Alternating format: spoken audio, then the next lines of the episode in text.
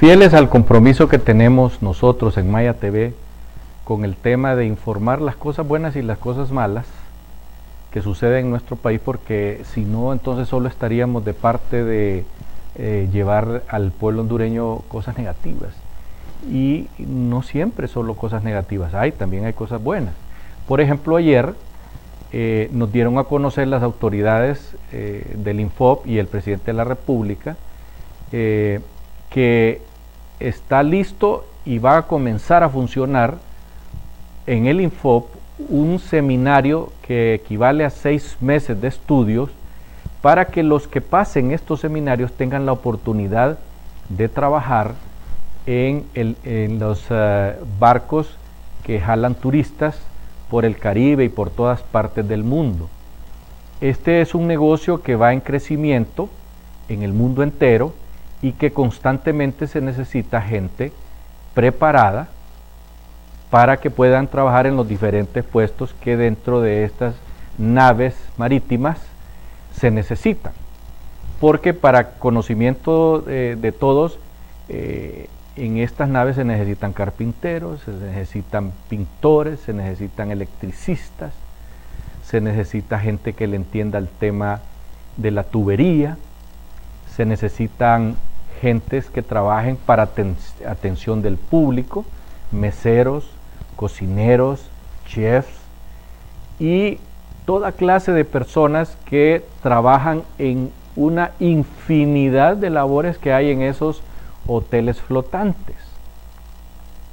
Nos parece una buena iniciativa que finalmente el Infop se haya involucrado en esto porque nosotros sabemos que en la costa norte del país hay un par de escuelas o colegios que capacitan a la gente que va en esos barcos, pero que cuando se enrolan o los logran enrolar en esos barcos, estas personas tienen que quedar pagando un fee mensual a esas escuelas, es decir, quedan pagando, no sabemos por cuánto tiempo, una cantidad definida mensual porque los capacitaron. En este caso en el Infop no van a tener que pagar absolutamente nada porque es completamente gratis. Evidentemente que para acceder a esos trabajos necesariamente tienen que hablar en inglés. ¿Por qué? Porque en esas naves los que andan ahí manejando, los que andan ahí eh, mandando, son personas que o son bilingües o son trilingües, pero deben de hablar el idioma inglés fundamentalmente. Para que no pase lo que ha sucedido en otros barcos, que cuando hay una emergencia, los tripulantes no se entienden con las personas que andan dentro de ellos y no pueden explicarse cuando hay una emergencia. De manera tal pues que eh, todos aquellos universitarios, todas aquellas personas del colegio, que inclusive quieran aprender inglés, también pueden hacerlo ahí en el Info. Porque tampoco es que tienen que hablar un inglés especializado. Les enseñan el inglés que van a utilizar dependiendo del puesto que van a acceder. Estas cosas son importantes para nuestros jóvenes porque en esos barcos les pagan muy bien y además van con todo pagado, porque la comida, la dormida, la ropa, los uniformes, etcétera, todo se los da el barco. De manera tal que cuando les pagan, les sale libre de polvo y paja el dinero. Y tampoco pagan impuestos porque andan en barcos que no son de exactamente ninguna eh, bandera o que son tal vez de alguna bandera allá en Liberia o en Panamá y no pagan impuestos ahí. Por lo menos los hondureños no van a ir a Panamá o a Liberia a pagar esos impuestos.